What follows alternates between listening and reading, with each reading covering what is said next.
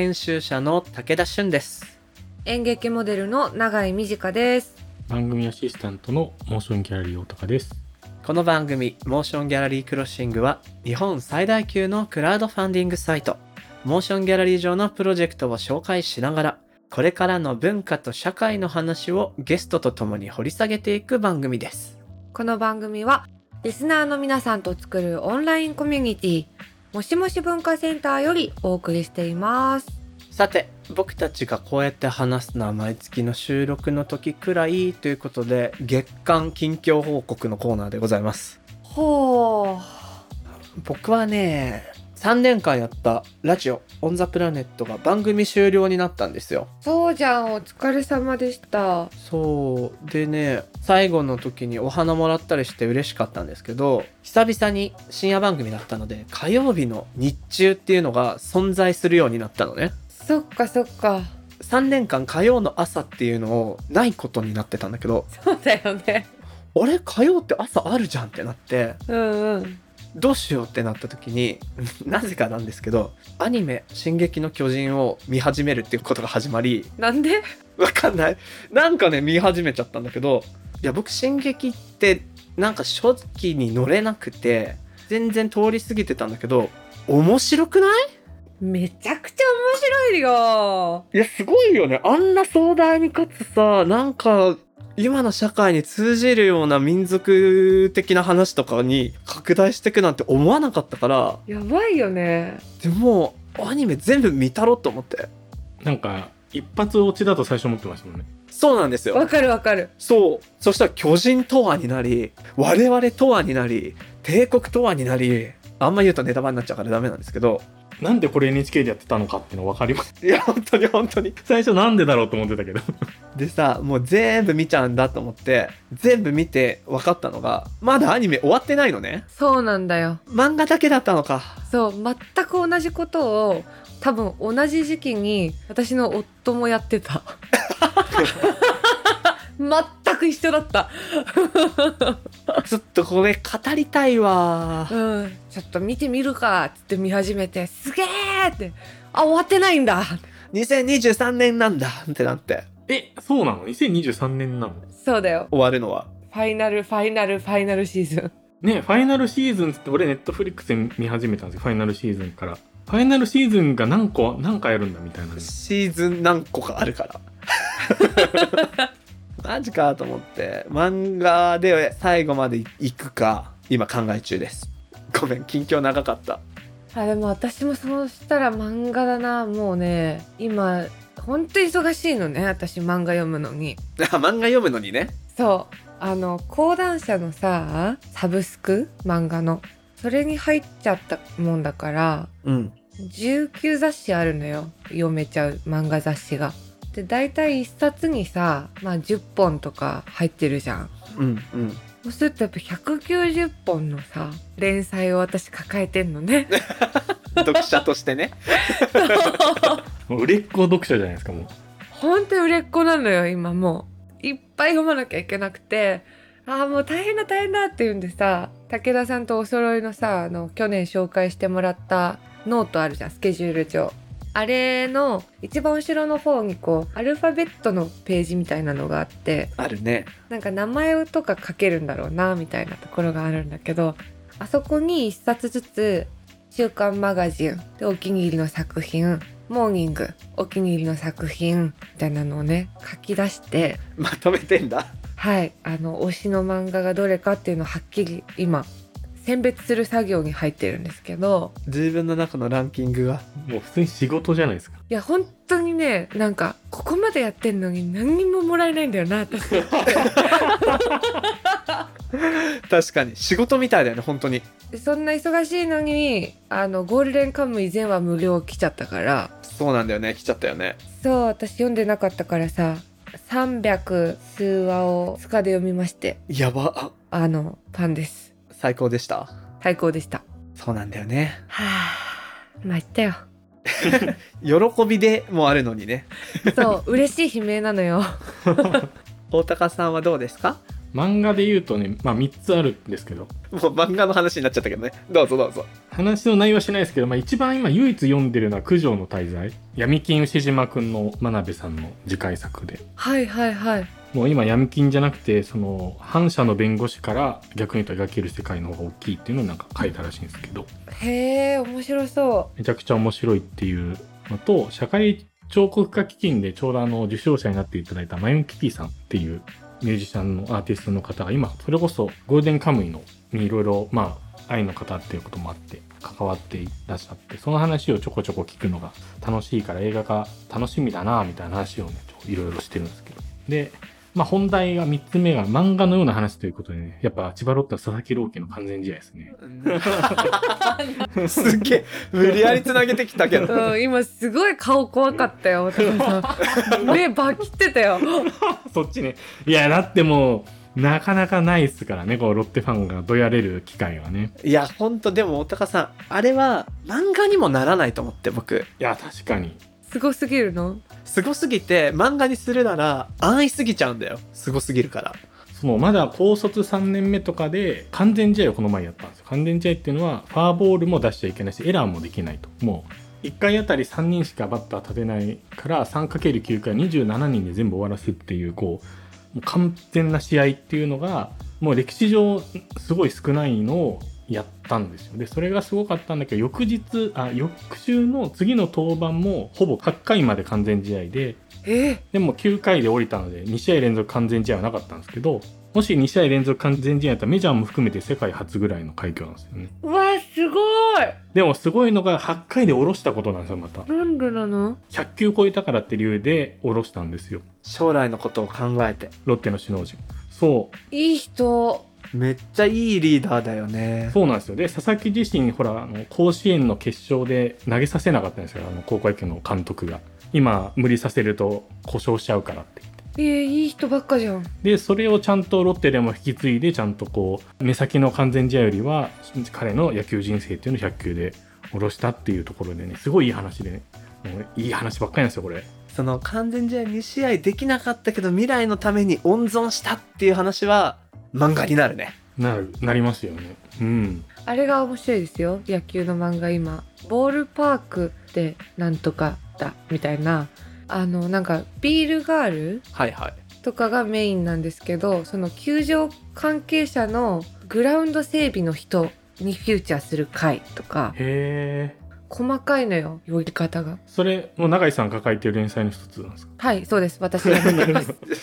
じゃあちょっと、はい、読ませていただきます。ということで、大幅にオープニング時間超えましたが、そして、あの、僕らの仕事の話一切してないんですけど、みんなも、この漫画こそ読めよっていうのがね、あったら、ぜひぜひ、ハッシュタグつけて教えてください。もしもし文化センターの限定 SNS でもお待ちしてます。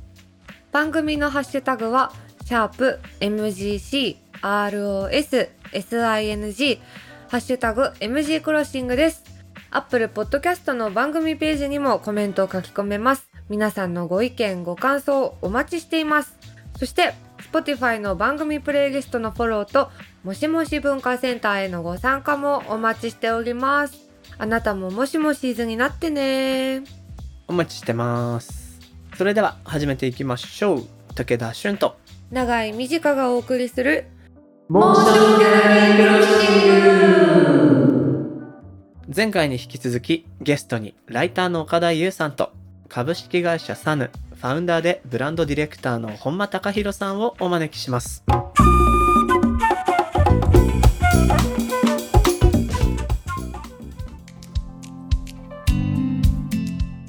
私すごいうまくいかないことへの耐性がないっていうか何時何分の電車に乗って何分で歩きみたいなのがすごい好きなんですけどだからそれがうまくいかなくなった時にすごい切れちゃうんですよすぐ。だから本当にもっと早い段階でその絶対に自分の力でどうにもならない環境にもっと出かけておくべきだったってすごい最近思うんですよね。なんかそれが若いうちに大変な旅した方がいいみたいな話？なんでしょうねうん、なんか自分にコントロールできないことがあるっていうことをもっとなんか肌で感じておくべきだったなみたいな 後悔がある。旅中は切れたその先があるんですよね。なんか、こっちの現代社会だと切れて誰かが何とかしてくれるとか、スマホで調べるとかあるけど、旅中ないんで、切れて、その後諦めが入って、でも、諦めの先に偶然何かいいことがあるみたいなのが、流れみたいなのがそこから発生していくんですけど、流れ。うんうん。その感覚がいいというか、はあ。偶然ですよね。いわゆる計画されたものでもなければ、誰かに助けられたものでもない。でも、だからといって別に自分の能力で何とかしてるわけじゃなくて、うん。でも流れていくとなんかあるみたいな。まさにさっきの岡田さんのモロッコの話でも、助けてくれた人が悪い人だった世界線もあるわけじゃないですか。止めてくれた人が大悪人でみたいな。だけどうまくその流れの中でいい方に流れていったというか。そうですね。だから大体なんかまあどっかの国行く時ってまあこれが見たいとか、これ食べたいとかまあそういうのもあったりするんですけど、まあ、結局その目的は大体覚えてなくてよく、世界遺産見た内容とかあんま覚えてなくて、はい。そのなんか途中の過程にあるものとか、あるいはその目的が達せなくて別の方向に転がっちゃったこととか、なんかそういうところにやっぱり一番記憶がこう焼き付くような感覚があるんで、なんかそういうこう目的通りにいかないことがいいみたいなのが味わえるのがやっぱりいいなと思いますね。なるほどです。ここまでね、それぞれの旅の記憶伺っていったんですけど、ここからちょっとそれぞれのご活動についても掘り下げていきたいなと思いまして、まず岡田さんご著書の中で、南極から部屋の中までコロナ前後の旅、これを書かれてらっしゃいますけれども、はい。そのコロナ禍では特にこの日常の中に旅性をどう導入するかみたいなのも一つ何か面白みだし課題なのかなっていうふうに思うんですがこの今お話しされた旅の醍醐味みたいなものをどう日常の中に落とし込めるのかなっていうのも気になるところで何かご自身の中でその日常を味わうための工夫とかアイディアってあったりするんですか？そうですね。結構なんかいろいろやろうとしていて、なんか例えば、さっきで言うとこう、まあ日本にいたら Google マップがあって、渋谷のどこどこ行きたいってやったら、それを押したら最短ルートが表示されるんですけど、なんでまあ道に迷えないし、最適な 手段が分かっちゃうのが面白くないと思って、大江戸今昔巡りってアプリがあって。江戸時代の地図を見れるんですよ。古地図ですねそうです、そうです。地図を見れて、で、江戸時代の自分の現在地が江戸時代のマップ上に出るんですけど、面白そう。でこれだけで1週間過ごそうっていうのをやったことがあって、Google マップを消して、江戸時代の地図だけで過ごすみたいな。僕ちょうどね入れてました大江戸今昔たまに見るんですけどこれを地図として使おうと思ったことはなかったです そこの江戸時代の地図にある道だけを通れるっていうルールにして、ほー実際には道があるのに江戸時代にはないから通れないとかになるんですよね。普段の道通れなくて、めちゃくちゃ大回りするとか、はいはいはいすごい変なルート通っていかなきゃいけなくて、目的地全然行けなくて、通ったことない道を毎日通るようになって、そうするとなんかこのとこ店あったんだとか、なんか毎回同じとこ通るんで、そこのなんか店に入り浸るようになったりとか、はあ。普段その歩き回ってる近所が全然違う風に見えるみたいな経験がをしたんですけど、これ面白いですね要はそこで到達できる場所っていうのは古い道沿いってことですもんね。そうですね、はい。古い道沿いですね。なんだろうその都市の成り立ちとか街の作られ方みたいなこともなんか体感できていきそうですね。その遊びをしてると。あ、そうなんですよ。なんかこの辺なんか昔すごい治水頑張ってたんだなとか、今高級な場所は武家屋敷いっぱいあったなとか、なんかそういうのまあ見ながら歩いたりとかしてすごい楽しかったんですけど、それちょっとこうなんか角度ずらすとか、あえて自分が通れない道作る制約を作るとか、まあ、そういうのはなんかやってたりしますね。面白いですね。そう考えると本当に日常というか身の回りが旅先みたいな感覚にで味わえそうですね。で結構その一番やっぱ原点というか楽しかったそういう旅の体験ってそういうこう小学校も低学年ぐらいの時の帰り道の道草みたいなうんうん。まあああいうものがやっぱり一番なんか原点なのかなと思って、まあ、目的は家に帰ることなんですけど 全然目的地に向かわないし寄り道めちゃくちゃしてアリの大群とか見つけたらずっとそこで座ってるしうんうん。子供の道草っていうなんか本があって、それはそのなんか文化人類学者の人が子供のお後をこっそりつけて、どういうルートで帰ってるかみたいなのをなんかフィールドワークした本で、はそうやってるともうほぼ全員が全然ちゃんと帰ってないみたいなデータがあって、すごく住宅街とか都会でも、なんか、それこそちょっとその横断歩道の白いとこ踏んだらダメとか、ちょっと高い段差だけを渡っていくとか、塀と塀の間ちょっとくぐってみるとか、なんかそういう一工夫絶対入れながらみんな帰ってるみたいな書いてあって、でもそれって本当にちゃんと変えるっていう目的から脱するし、ショートカットしないでなんか自分の好きなものがあったらそこにもうずっと置いちゃうとか、なんかそういうところってすごくこう、結局旅と似ているなと思って、でそんな風にしてなんか大人になっても同じようなことが作れるったら、まあ毎日楽しいんだろうなと思って、なんかいろいろ試してますね。いやでも今のお話聞いて思ったのが少なくとも岡田さん感じる旅の楽しみって目的遂行型の移動じゃないっていうところなんでしょうねきっと。そうですね。うん。順番にこう回ってこう回ってこう回ってここに行ってこれを食べてっていうよりはむしろそのプランが崩されていって軌道修正していく道草の過程に何か旅の醍醐味というのがあるというかそれが家の周りでもできるぞっていうことですね。そうですね。できるといいなと思って、はい。なんか関係ないようで最近聞いた知り合いの話でミュージシャンの子なんですけど大事なライブが終わってちょっともうリフレッシュしたいと。で旅をしようと思うんだけど何か目的のために動く旅はしたくないって言って一応もう携帯持ってったんですけど現地でもうこれいらないって言ってレターパックに突っ込んで自宅に送ったんですって。でそっからもうどこ行けばいいかとか移動手段とか現在地も含めて全部人に聞く旅を始めてそれがめちゃくちゃ良かったからみんな1週間ぐらいそれやったら健康になるよって言ってて なんかつながる話だなって今思い出しましたね生き物として強くなった感じするって言ってました本間さんも結構今あの道草の話とかでうんうんってうなずいてらっしゃいましたけどいかがです？その日常の旅そうですね。それこそコロナがあって、そのコロナ以前はどっちかっていうと海外に向いてるわけですよね。ニューヨーク行きたいとか、ね、なんかどっか行きたいみたいなのが、常にその距離とドキドキが比例するような感覚があるわけなんですけど、コロナになって強制的にそれが日本国内に限られて、で、しかもその中でもその東京住んでたら関東圏、より行きやすいところみたいになったと思うんですが、はいこれがね、面白いんですよ。ほうほういや、これ距離関係なかったなっていうのは、最近のきっかけで、だからさっき言ったその、まあ、携帯がないみたいなのとか、言語が通じないとかって、まあ簡単な話、山登ったら同じ状況なんですよね。うーん人がいないから、周りにいるの猿とか鹿だし、言語通じないし、携帯の電波も危ういし、その中で自分って何考えんだっけとか、何感じんだっけみたいなのって、別にキューバに行かなくても、アラスカに行かなくても、普通に身の回りの山ではあって、だそれが楽しいなっていうのは最近ハマってることです。実は近くでも海外と同じような条件というか味わえるってことですよね自然の中に身を置けばまあ子供らはそれが自然である必要すらなくて学校の帰り道で行けるわけですからね。究極的にはどこでもやれるんでしょうね。確かにそうですね面白い旅と道草がつながるっていうのはちょっと想定してなかったので結構発見な気もしますうんうん。そして本間さんの方のお話も伺っていきたいんですけどバックパッカーズジャパンそしてサヌこれらの事業をやってこられましたが、まあ、今展開されているこのサヌ人と自然が共生する社会の実現を目指すライフスタイルブランドっていうことなんですけどはい。これはどういう事業を展開されてるんですか？セカンドホームって僕らは言っていて、自然の中にあるもう一つの家っていうコンセプトなんですけど、東京のまあ1時間半から3時間ぐらいで行ける海とか山とか川、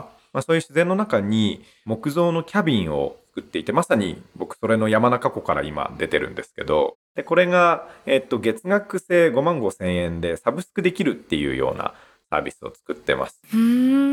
まあ、その自然の中に遊びに行こうとすると、ホテル取るのはめんどくさい高い、いざ行きたいって時に空いてないみたいなのがあって、だからって別荘を買うのは重いぜと。その間が欲しかったんですよね。だクレジットカード1枚登録したら、もうその日から自分家が持てて、でそれが海行きたい時には海に行き、山行きたい時には山に行けるっていうのがあったらいいななんていうので立ち上げたのがサヌですね。それはもうご自身の必要から考えられたってことですか？もう僕が欲しいやつです。ていうかまさに僕今それ結構そういうものいいなと思っていてというのはまあ釣りが僕は最近強く趣味として立ち上がってきたんですけどこの1年ぐらい釣り行くとですねやっぱりある程度距離も車で走りますしなんなら朝1から夕方までずっとやってたいとそっから帰るのしんどいんですよはい。非常にしんどいですし超過があった場合、現地で食べていきたいなっていう気持ちとか、でもそうするとホテルじゃないなとか、そうそうそう、そうなんですよね。でもキッチン付きのなんていうか、こうゲストハウス的なところで、なんか人と交流するようなモードではないみたいな時に、どうしたらいいんだろうなって結構思ったりしてて、そういうもう一拠点、自然の中に疑似的に持てるというか、そうですね。そういうところが一つ強みなんですね。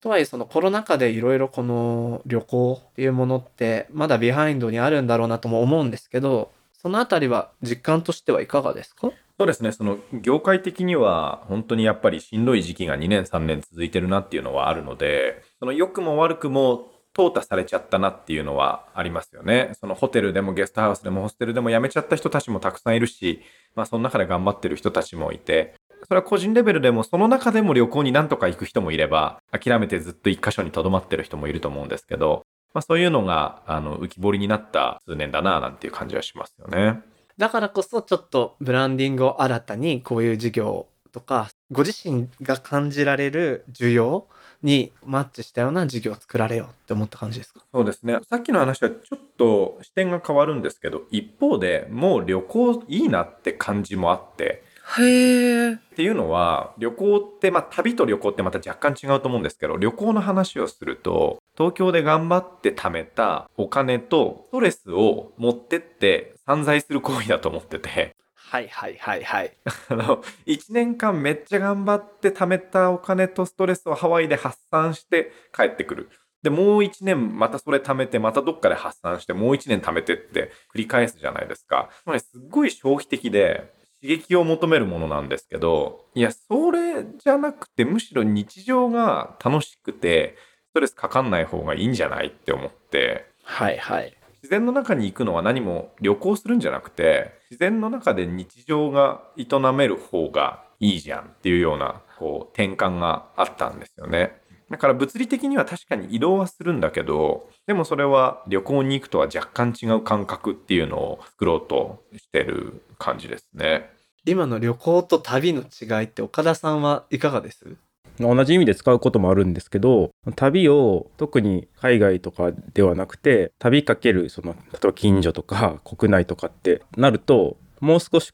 よりこう創造的なものになるというかうんうん。消費ではなくて生み出すとか作り出すさっきのその道草とかってすごく創造的な行為だと思うんですよねその自分でこう考えてこう生まなければいけないので言葉としてあえて使い分けるときはなんかよりこう創造的なものを旅と呼ぶことにしてます。なるほどなるほど。いや、あの、言葉をあまり選ばずに言うと、僕、ずっとですね、その、いわゆる趣味は旅行ですっていう人の旅行、すごい苦手で、大体馬が合わない人多かったんですよ。で、その人にどういうとこ旅行行ったんですかっていうと、まあ、インスタとかでアップしてる写真とかが見せてくれて、いわゆる観光名所に行って、名産のものを食べ、写真を撮り、ああ、楽しかったっていう、まあ、消費なんですよね。うんうん。で、もちろんそれはそれでその人が楽しければいいんですけど、僕自身それを楽しめない自分を結構見つけてそういう話になるたびに、うん、僕は旅行向いてないなって思ってきたんですけど、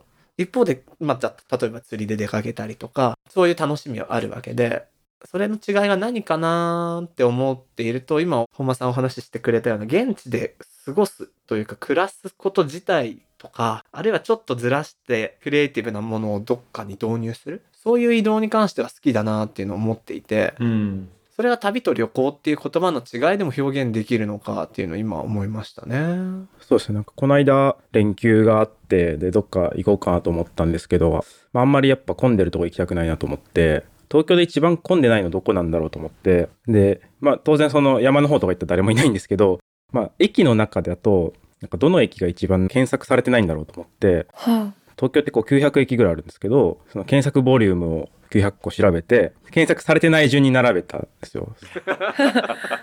なんかね多摩の方にある箱根ヶ崎っていう駅があって箱根じゃなくて箱根ヶ崎なんですけど新宿の2000万分の1ぐらいしか検索されてなくてでそこ行ったらまあ別何もないんですけど当然あ。うん。本当にガランとこう住宅街があってでなんか小汚い中華料理屋があってみたいな感じだったんですけどなんかめちゃくちゃ楽しくてその過程がへえ。あそれは多分旅行じゃなくてなんか旅なのかなって自分の中で思ったことがあって僕は自分でこうなんかちょっと、まあ、テーマを考えてみたりとかなんかこう発想をちょっとずらして普段行かないところに行ってみるとかなんかそういうものってなんかこうまだまだいっぱいありそうだなって思いましたね。うん、岡田さんはそういう仕掛けをご自身で考えるのがすごい好きというか得意なんですね。好きです。はい。真似してみたいな。えーお話ね、まだまだ続けていくんですが、えー時間も来ましたので、ひとまずここで一旦ストップしようと思います。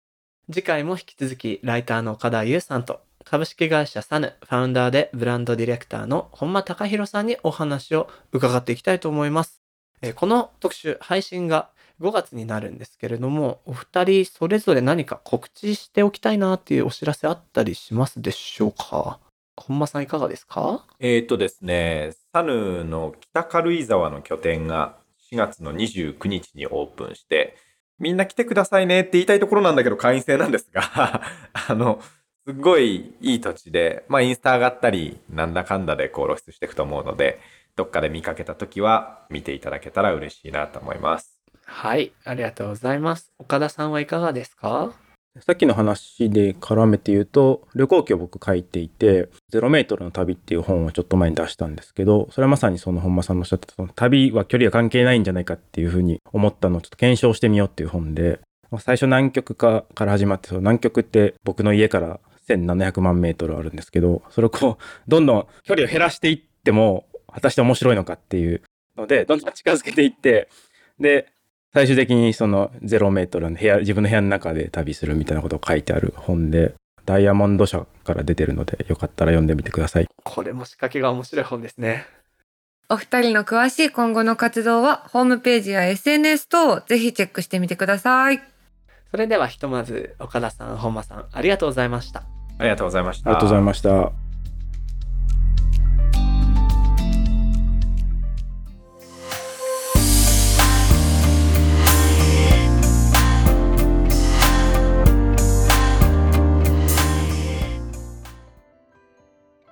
ここからは、モーションギャラリーで現在挑戦中のプロジェクトの中から、特に注目してほしいものを紹介するホットプロジェクト。大高さん、今日はどんなものが届いてますか？はい。お二人は最近クラシック音楽や楽器の演奏コンサートとかって行ったりしました？まあね、コロナ禍でなかなかそもそもライブとか自体も減っているかなとは思うんですけど、永井さんどう？行ってないね。僕はね、行ったの久々にライブすごいいいな。ずっと応援してるロットバルト・バロンっていうバンドのライブがあってまあフォークロックバンドなんだけど金管楽器も入ってたりしてへえ。ちょっとそのクラシカルな楽しみもあってうわ管楽器っていいよなーって久々に体感したりして楽しかった僕はちょうどあの、去年の埼玉国際芸術祭の催しの中で楽団入れてやるっていうのがもともとあって、ただかなり小規模にはコロナの結果になっちゃったんですけど、まあ、それを聞いたのが久々にクラシックというか、コンサート行ったなっていう感じだったんですけど、生で聴けると楽しいっすよね。でも今回はもっとちょっと特徴がさらにあって楽しそうな金管楽器のアンサンブルのプロジェクトをちょっとご紹介したいなと思っております。ほうほうほう。どんなのだろこの金管アンサンブル、その名もズーラシアンブラスといって、この名前を聞くとピンとくるリスナーさんもいらっしゃるのではと思いますが、横浜の動物園ズーラシアの1周年を記念して誕生したアンサンブルとなっています。つまり、この4月で結成22周年を迎えるという大御所バンド、歴史あるバンドですね。で、これ本当プロジェクトページをぜひ見ていただきたいなと。本当一目瞭然なんですけど、清掃した希少動物たちが見事に楽器を吹き音楽を奏でている。そんなパフォーマンスになっていて、特に子供たちに人気です。これページ見ないと何言ってるか一瞬わかんないと思うんですけど。わかんない。音だけだと動物って吹けるんだっけってなるからねうん二度と言わないよねきっとこの文章。いやーでも本当ね見ていただければ一目瞭然なんですが、まあ、どういうことかというとタキシードを着てその希少動物の顔の着ぐるみをつけたメンバーたちがブラスバンドになっているというものなのねメンバー紹介簡単にしておきましょうか。指揮者オカピ。イエトランペットインドライオンドゥクラングール知らない動物。 on the ホルンマレーバク。 on トロンボーンスマトラトラ。イエーイ。 on チューバー北極熊ーイイエーイ。以上のメンバーでお送りしていきます最高だな。やばいよね。でもなんかこれ僕ら知らなかったじゃないですか。知らなかったよ。なんでもね子供には結構人気でお子さんいる家庭ではまあ通るカルチャーらしいんですよ。そうだったんだな。でまあきっかけは1周年記念のズーラシアで結成されてるんだけどもはや記念バンドの域を超えて普通にこうポピュラーなグループとして知られててなんでもね文学の入り口が絵本みたいなようにクラシックの入り口になれればなということで活動されてるそうですよ。素敵な。このジャケもすごいね。炎のバラード。愛と勇気のハイノート。すごいなんかそのふざけてんのかさ本気なのかのさめちゃくちゃ面白いんだよな。合間に動画見たけどめっちゃ本格的でしたよ金環五重奏いやーすごい。だってさ金管なんてさめちゃくちゃ拭くの大変じゃないですか。しかもこれちゃんと吹けるような着ぐるみになってるわけだよね。そうだよね。熱そうだね。熱いよ。それにさなんか牙とかさ多分さマウスピースにぶつかっちゃって大変だよね。大変だと思うで結構リターンもねスマトラトラセット北極熊応援セットとかいろいろ希少動物たちの名前がついてて僕が個人的に気になるのはズーラシアンブラストレーディングカード。いいね。カードが好きだからな子供って。でもそれでさ希少動物について学べたりもするわけでうん。すごくねいろんな入り口になってるような気がします。本当だねでして、えー今回 CD と DVD の制作費のために目標金額200万円。こちらを目標としてるんですけれど今回作られる CD「炎のバラード」ではアンサンブルだけじゃなくオリジナルのソロ楽曲も入っておりそして DVD にはなんと信州国際音楽村でのライブ映像が収録されている。見たいですそれ。これ映像で見た方が絶対いいよね。音だけよりね。音だけだと普通にブラスだから、まあ、それもそれでいいんですけど。せっかくならね。いいな。しかもコンサートの裏側の様子も見せていただけるんですか？この。着ぐるみ外しちゃったりするの。それはしないでしょ。それはしないよね。さすがにね。ストレッチしてるライオンとか見れるのかな？あいいねいいねいやもうね音だけだとマジで何言ってるのって感じなんでぜひ皆さんプロジェクトページご覧になっていただければと思います。このプロジェクトはモーションギャラリーで5月31日まで。ぜひチェックしてみてください。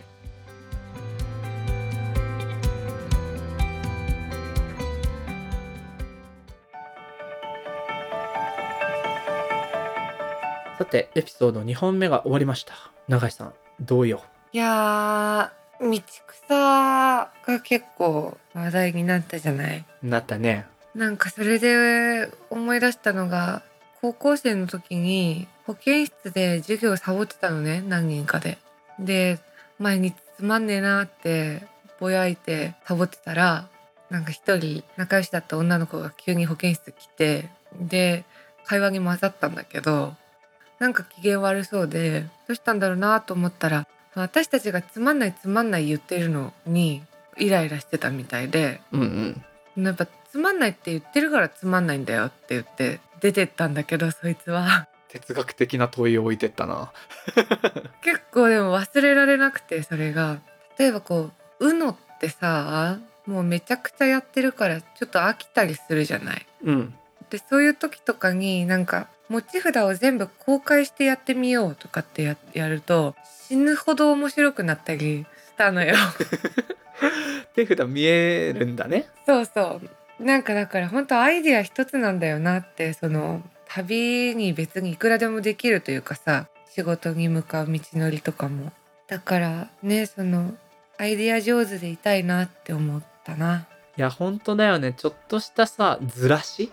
うん、道草だと次は右に曲がるみたいなことを僕はやってたんだけど子供の時。いつもじゃない方の道に行ったらどうなるかみたいな。あるよね。それだけでさ帰宅が冒険になるじゃん。で大人になってから案外そういう工夫を忘れがちで。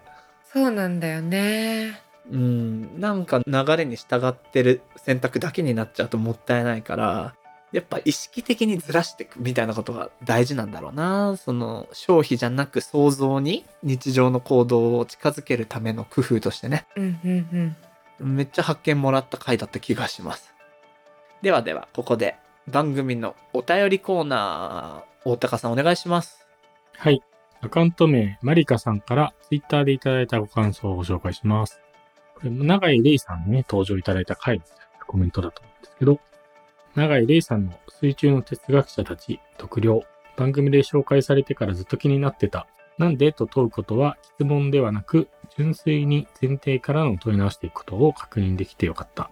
一貫性や軸ばかり求められる中で、変わることを恐れないでくださいの話がとても良かったとのことです。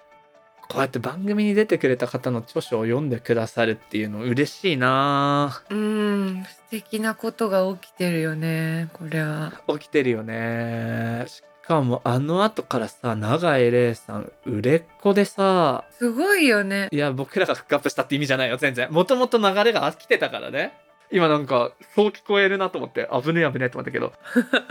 だってもう、連載いくつ今あるんだ？もうしょっちゅう流れてくるよね。うん、文芸誌上でもあるし。だから本当新しい読者の人も増えるだろうから、ここで呼びかけても意味ないんですけど、ウージークロッシング過去回もぜひ聞いてくださいね。永井さんと水田葵くんの回。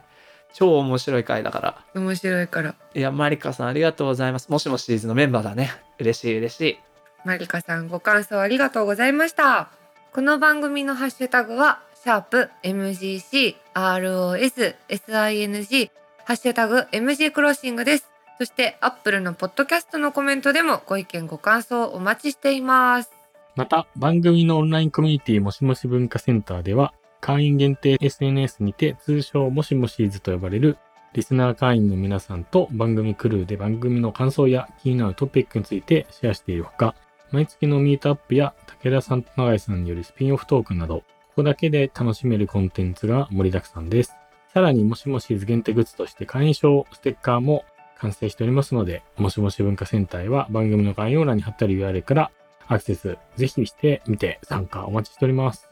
はい、ぜひチェックしてみてください。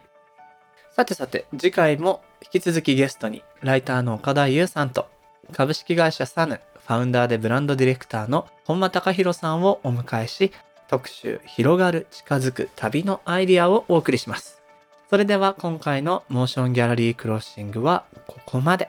お相手は武田俊と、長井美智香でした。また次回お会いしましょう。バイバーイ。バイバーイ